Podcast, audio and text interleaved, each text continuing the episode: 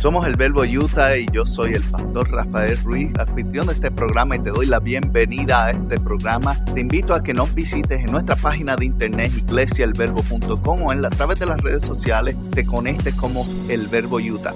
Gracias una vez más por estar con nosotros y espero que nos des la oportunidad, escuches este mensaje y lo disfrutes. Compártelo con alguien más y te puedes suscribir donde quiera que lo conseguiste. Dios les bendiga, buenas tardes a la audiencia de la Iglesia del Verbo y a su pastor Rafa, quien me ha dado esta oportunidad de compartir con ustedes en esta tarde. Y continuamos con esta tremenda enseñanza acerca de los apóstoles.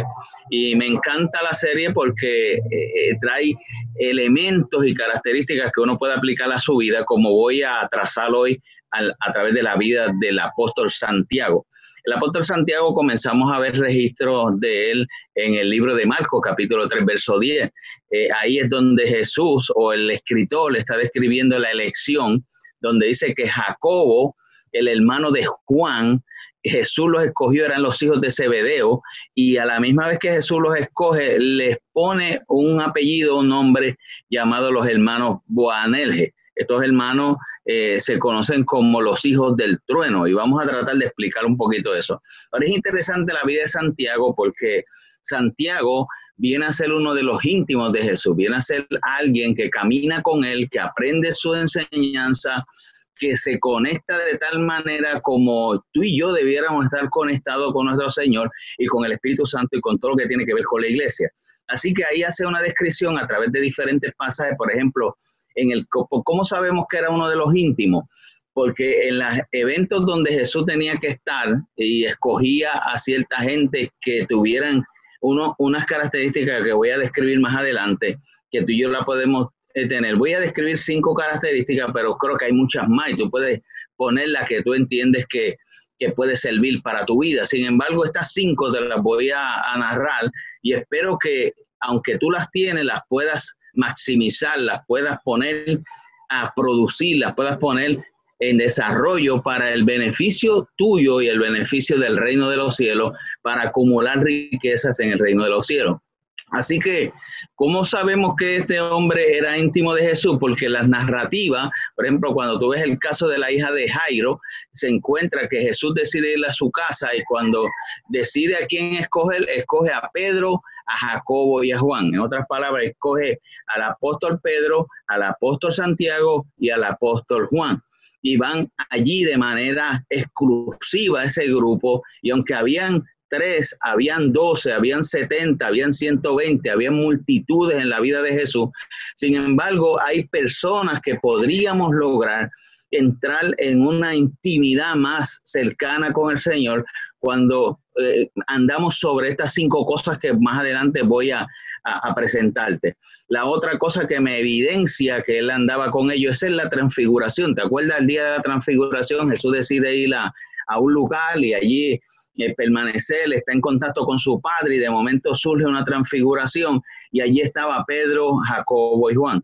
Eh, también aconteció con el hijo del con el con el siervo de centurión cuando llegaron a la casa del siervo de centurión se encontraron allí con un escenario donde la gente había dicho ya murió para qué para qué estamos aquí ustedes sin embargo Jesús escoge a estas personas que son íntimas y los hace entrar. Y de hecho dice el relato bíblico que sacaron a todas las demás gente.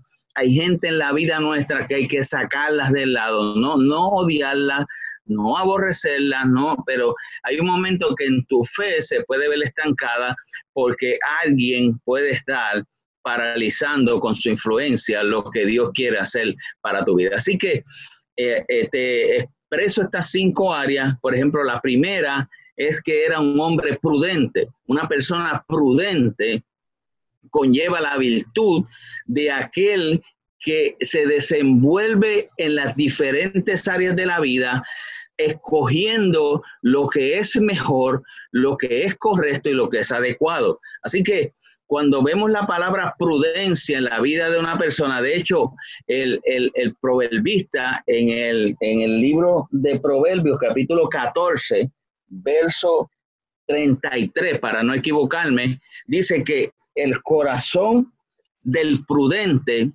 reposa la sabiduría.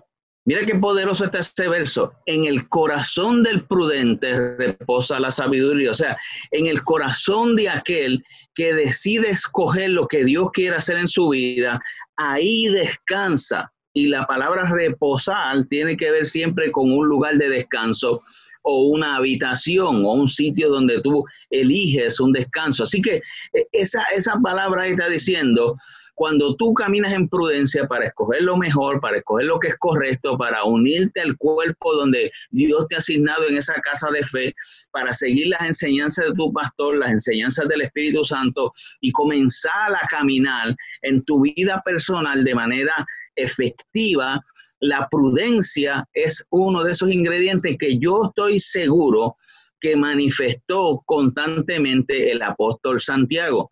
¿Por qué? Porque tú lo ves en ese, en ese enfoque, eligiendo, acompañando, apoyando, nivelando las cosas y las críticas para que el ministerio sea más eficiente. Y eso es poderoso porque si reposa en tu corazón la prudencia, porque déjame decirte, hoy estamos tentados abandonar cosas, hoy estamos tentados a soltar cosas, hoy estamos tentados a muchas cosas y vienen muchas voces a hablarnos. Por eso yo considero que una virtud poderosa que tenía el apóstol Santiago y una de las características que tienes tú y que tengo yo es la prudencia, esa capacidad que nos da eh, la palabra para elegir y, y, escoger correctamente nuestras acciones y nuestras formas de funcionar. Pero mira qué poderoso, dice que reposa en el corazón la sabiduría. Y esa sabiduría tiene que ver que cuando tú te empapas de la palabra de Dios, aprendes a aplicar la palabra a diversas situaciones en tu vida. La segunda cosa que, perdona, que pienso que, que este hombre muestra como característica es la obediencia. Prudencia y obediencia. La obediencia nos lleva hacer las cosas que hay que hacer, aunque no las entendamos, aunque si Él lo pide, Él te va a respaldar. Si Él te está diciendo que, que, te unas a ese ministerio en la iglesia, que abras ese grupo, te está inspirando a que continúes haciendo por esa persona. Ahí hay una enseñanza que hace un tiempo trabajé.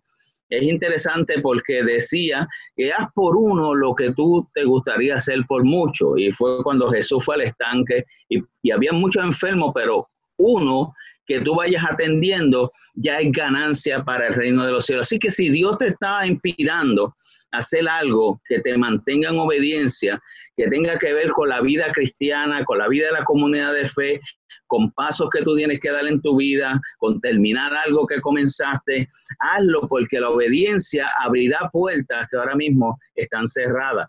La otra cosa que veo como característica del apóstol Santiago y de otros apóstoles, pero estamos hablando del apóstol Santiago, es la generosidad. Cuando pensamos en la generosidad, muchas veces pensamos en dinero. Ah, tengo que dar dinero. No, no, no, déjame explicarte algunos puntos y después tú los desarrollas un poquito más. Mira, la generosidad también tiene que ver cuando yo te presto atención a veces nosotros los pastores o los que tenemos algún tipo de consejería o algún tipo de, exposición con un grupo, nos damos cuenta que a veces estamos hablando con las personas, pero están allí físicamente, pero su mente no está allí no están eh, eh, incluyéndose en la visión que se está hablando, en el punto que se está hablando. Y por lo regular tú lo sabes porque cuando te abordan para explicarte algo, lo que te están diciendo es lo que ellos quieren que tú escuches de parte de ellos, que regularmente, perdóneme la expresión, pero redunde en quejas y en cosas que no vienen con soluciones.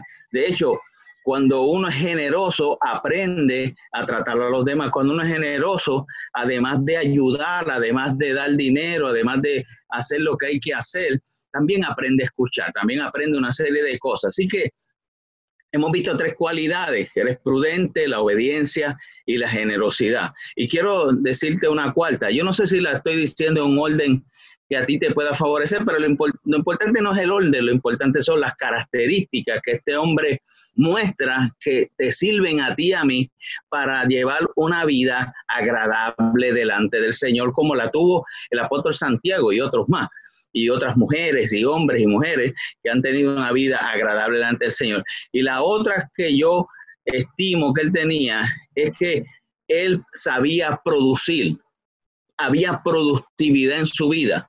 En tiempos difíciles hay que producir. Mira, te explico algo rapidito. Las cosas ya cambiaron después de la pandemia. No ha pasado en la totalidad, pero el COVID-19 vino a traer cambios.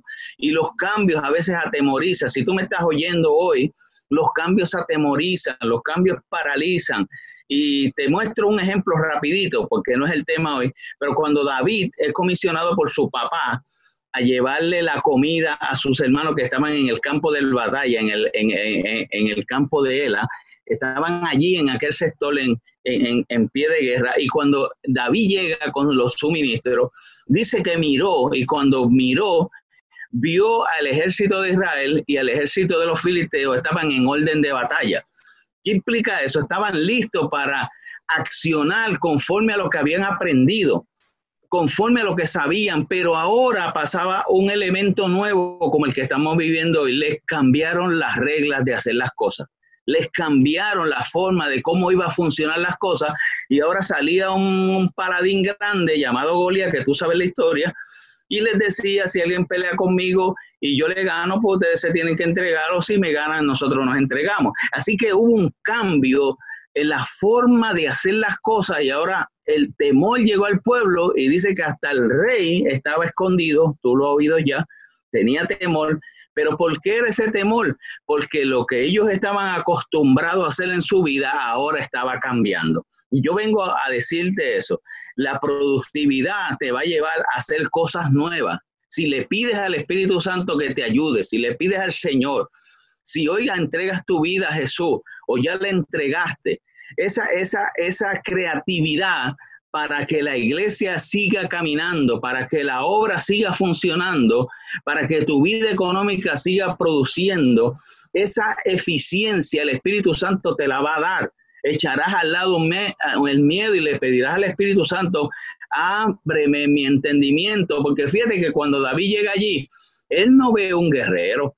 Él lo que dice, ¿quién es este circunciso este no es del pueblo de nosotros, este no tiene el favor de Dios, este COVID-19 no tiene la gracia de Dios, este COVID-19 no tiene el poder de Dios, simplemente es un elemento que aparece extraño para tratar de detenernos, así que yo iré y lo derribaré. Entonces yo creo que Dios nos da la capacidad para superarnos en tiempos como estos, pero tiene que haber el elemento de obediencia, la prudencia, la generosidad y lo que hemos estado hablando, la productividad y pedirle al Señor y al Espíritu Santo y a Jesús, número uno, que nos perdone. Constantemente la, humillación es una de las herramientas más poderosas que existen. El perdón, el perdonar, el poder y la su presencia y sumergirnos una y otra vez en la sangre del cordero. Sí, yo sé que me dirá que la teología dice que una vez que perdone, pero por cuanto todo hemos pecado, hemos sido destituidos de la gloria de Dios. Así que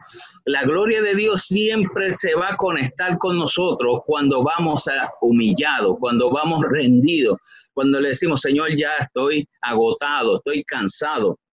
Me cambiaron las reglas del juego, no las entiendo, pero hoy tú me puedes ayudar. Si estás ahí conmigo, puedes decir, hoy tú me vas a ayudar, Señor. Yo me rindo, entrego mi vida una vez más. Si he pecado, si he manchado mis vestiduras, si ha habido alguna cosa en mi vida que dañe nuestra relación, hoy la entrego aquí en la cruz del Calvario y pido perdón y te pido que me levante, unja mi cabeza con aceite, como decía el salmista, unge mi cabeza, unge mi ser, lléname de tu presencia, que mi copa rebose. Y una de las últimas cosas para ir cerrando, cuando empiezas a, producir en nuevas ideas que el Espíritu Santo mismo te va a dar, que la misma necesidad va a provocar en la iglesia, en tu comunidad, para que lo que tú has aprendido, óyeme bien, lo que tú has aprendido sea de vehículo para otro, se convierte en la puerta para otro, se convierte en el elemento facilitador que construye un puente entre donde está y donde deben de estar. Eso es lo que eres tú en el día de hoy y yo en esta jornada. Así que te animo a que no aflojes, que le des con todo, que, hagas tu mejor tiempo en productividad, que te unas a la casa el verbo, que veas por dónde puedes producir más con mayor eficiencia, pero el, quinto punto que quiero trazar es que te conviertas en alguien que añade valor.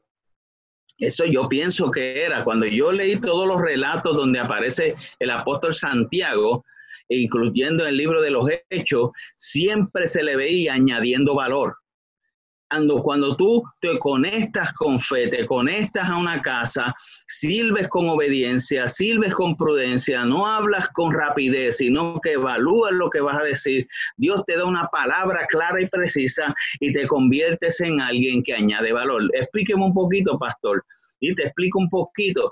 Donde quiera que tú llegues, donde quiera que tú que tú puedas participar, donde quiera que te congregue eh, o, estés en tu trabajo, sé una persona que añada valor. Que cuando tú vayas, salgas de ese lado, alguien tenga que decirle, esa persona carga algo. La oración que hizo por mí, eh, el, deseo que me brindó, el consejo que me dio, la exhortación que me dijo, la ayuda que me dijo para yo arreglar eso, añades valor.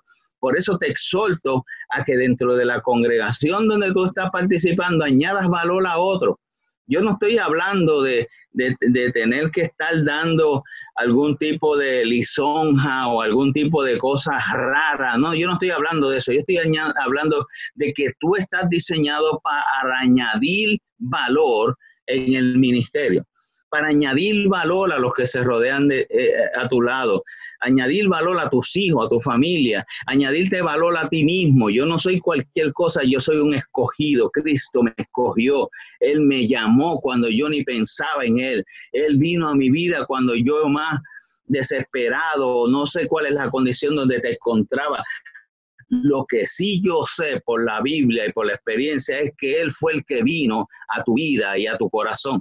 Él vino a tu corazón y hizo la obra que tú vas a seguir viendo a través de tu funcionamiento. Así que si yo resumo un poquito, y pueden haber muchas más características, y podríamos estar aquí mucho rato, pero esa no es la idea. La idea es que estas cinco características tú puedas visualizarlas en la vida del apóstol Santiago y en la vida de otros apóstoles, de otras mujeres, pero como estamos tocando el tema de Santiago, la veas a través de Santiago y puedas decir, yo tengo esas características, pastor. ¿Cuál es el próximo paso? Ponlas en las manos de Dios y comienza a hacerlas crecer, florecer, ponlas en acción. La prudencia, cuando venga alguien a hablarte cualquier disparate, no, no, espérate un momentito cuando venga alguien a tratar o tu propia mente, un pensamiento, a sacarte de la obediencia, espérate, frena un momento, yo prefiero obedecer. Cuando venga alguien a tratar de, de, que no sea generoso, no, ¿por qué tú le vas a dar a esa persona si esa persona es así? No, no, no, no, es que mi corazón es el generoso. Hoy mismo tuve una experiencia que fui a un sitio, yo tengo una máscara de esta con, para uno observar los pescados en, el océano, ¿no? Se mete uno en la orilla de, algún arrecife y ve los pescados y a mí me gusta eso porque te entretiene. Y me faltaban unas piezas y fui a este lugar, un sitio donde salió un señor mayor, lo más agradable él, y me dijo, ¿qué lo puede servir? Es que se me perdieron estas piezas, se rompieron. Él cogió mi máscara, de la desmontó, estuvo buscando por todos los lugares. Me dijo, yo no tengo esas piezas, pero debo tener alguna usada. Si me da oportunidad, yo lo vi el esfuerzo. Entonces, al final de todo, me, compuso otra vez el equipo y me dice, yo le digo, ¿cuánto le debo? Y me dice, eh, si tiene 5 dólares, si no los tiene, olvídalo. Y yo saqué 10 dólares y dije, no, yo estoy bien agradecido y si tengo que darle más, quiere más. No, no, no, no, con esto es suficiente. Y es esa, esa es la, la forma de mostrar eh, eh, gratitud, de mostrar generosidad. Esa es una. La otra es cuando tú apoyas, cuando tú eh, te vuelves parte del ministerio y expandes y, provocas que cosas funcionen. Y aquí, por este medio, yo quiero también felicitar gente que hacen que las cosas funcionen en las iglesias. A nosotros los pastores tenemos un grupo de personas detrás de nosotros que hacen que las cosas funcionen. A eso les queremos dar gracias. Y con estas cinco cosas te quiero animar a que no te rindas, a que no des para atrás. Hay gente que, que, que, se han cansado de ser fiel, porque dicen, pero pastor, si yo hago y hago y estoy ahí, mira, en su momento Dios te va a exaltar.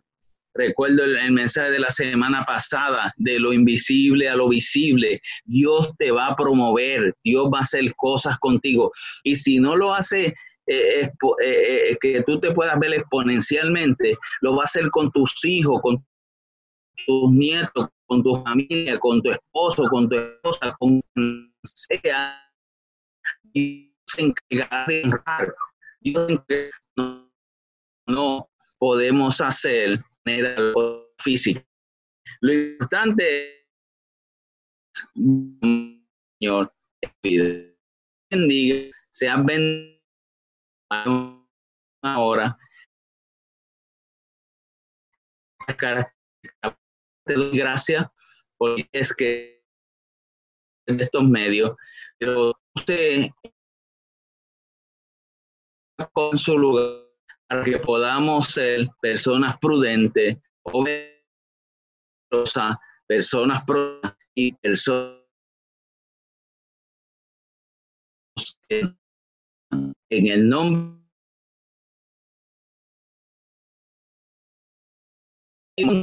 Amén, amén y amén. Si te gustó este programa o quieres saber más sobre la iglesia El Verbo en Ogden, Utah, te invitamos a que visites nuestra página iglesiaelverbo.com o puedes comunicarte con nosotros a través de mi correo electrónico pastor@iglesiaelverbo.com Gracias por haber sido parte y si no te has suscrito, recuerda suscribirte y dejarnos también un buen comentario. Puedes suscribirte en iTunes, en Google Play o donde quiera que conseguirte este programa o podcast. Muchas bendiciones para todos y nos veremos la próxima semana.